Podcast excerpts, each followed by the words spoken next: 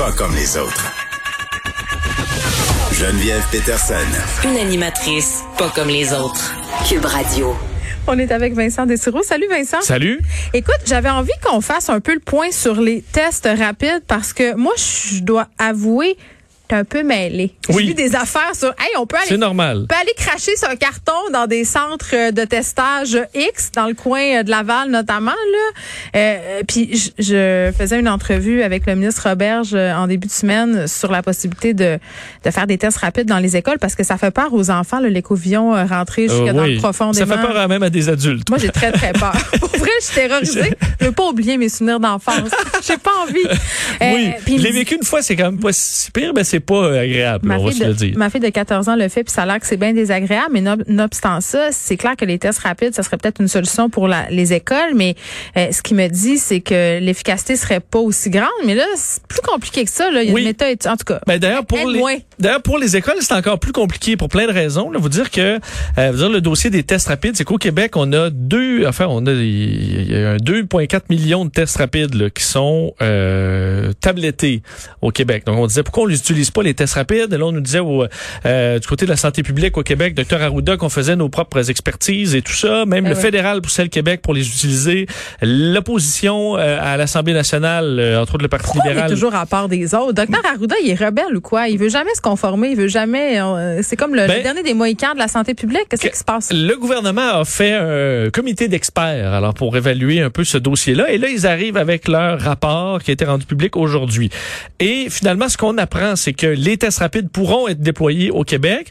Ben, nous mais niaises-tu? Tu sais, je veux dire, tout le monde le disait. Pourquoi, pourquoi Oui. ça prend un rapport? Ben, en fait, c'est que c'est tout le débat à savoir parce que les tests rapides, c'est moins fiable. Donc, c'est moins fiable que les tests en laboratoire qu'on a depuis euh, longtemps au Québec, là, justement, les couvillons, puis t'attends deux jours à euh, des fois sept jours là, pour avoir le résultat.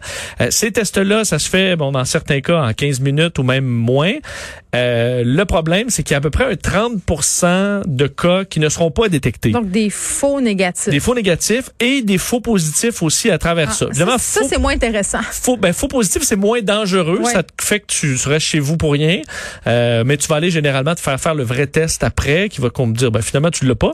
Mais les faux négatifs, c'est quand même dangereux parce que tu, pour certains, tu vas te dire, ben, parfait, je l'ai pas. Hmm. Et tu peux euh, le donner à plein de monde. Alors, il faut vraiment garder ça en tête que c'est, c'est peu fiable. Par contre, la rapidité extraordinaire, qu'on pense dans certaines situations, c'est un peu ce que le, le, le, le, comité d'experts dit, la rapidité est tellement plus rapide, ça compense un peu pour le manque de, OK, de- de, excuse-moi. de non, non. précision. euh, euh, on, ré- on rétro-pédalons un peu. Oui, là, la rétro-pédale. rapi- Non, mais la rapidité est plus rapide, là, je veux bien.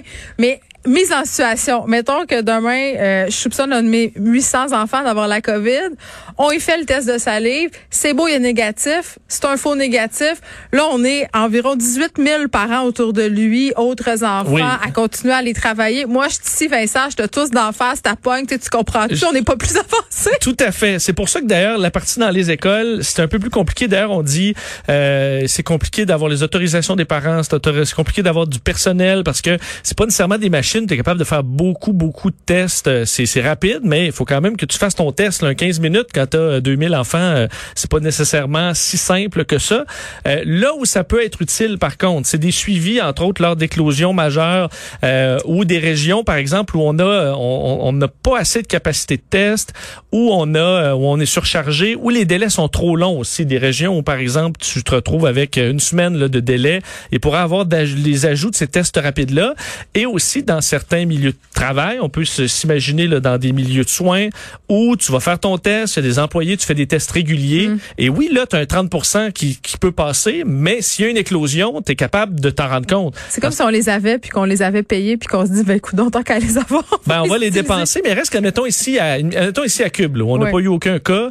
euh, Hey, touche vraiment du on, bois. on touche du bois. Admettons, on est tous testés régulièrement avec ce test-là. Je comprends que ça se peut que tu l'aies toi, puis que tu passes à travers. Mais si m- on est plusieurs à l'avoir, Ouais, éventuellement le pour test qu'on rapide, il va. quelque chose, euh, qu'on capte une positivité parmi Ouais, le nombre le d'employés. test rapide va permettre de te dire il y a un problème, puis là, ensuite tu peux aller faire tester Ah, tout le On monde. va aller se faire pénétrer par les couvillons. Ben là après, c'est ça, faut que tu passes La plupart des gens vont passer quand même par les couvillons Non! après, mais ça permet un peu d'avoir un son de cloche sur l'état de la situation dans certains endroits.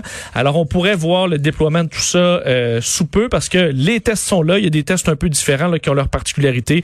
Le, le rapport euh, évaluait tout ça. Donc, c'est utile, mais dans certains cas bien précis, il faudra pas prendre le, le, le diagnostic. Enfin, faut pas prendre ça comme un diagnostic justement, mais comme un. Bon, nous voilà, idée. nous voilà éclairés, peut-être pas rassurés, mais bon.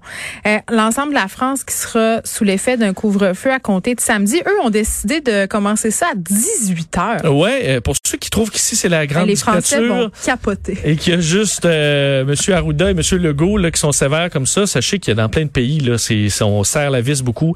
Euh, la France, il y avait 25% des départements étaient déjà sous couvre-feu. Là, on étend ça à toute la France. 18 heures, c'est euh, la fermeture. Euh, les écoles, de, comme chez nous, ça demeure ouvert. Par contre, avec un paquet de règles, euh, d'ailleurs, un paquet de tests. On fait un million de tests par mois dans les écoles.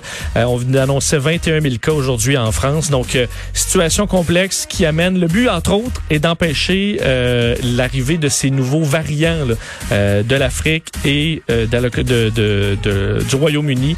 Alors, c'est pour ça qu'on doit être sévère envers les Français. Donc, les Français qui devront s'encabaner de 18 heures à... 18 heures, bonne question. On le sait pas, au lendemain. Au, au lendemain.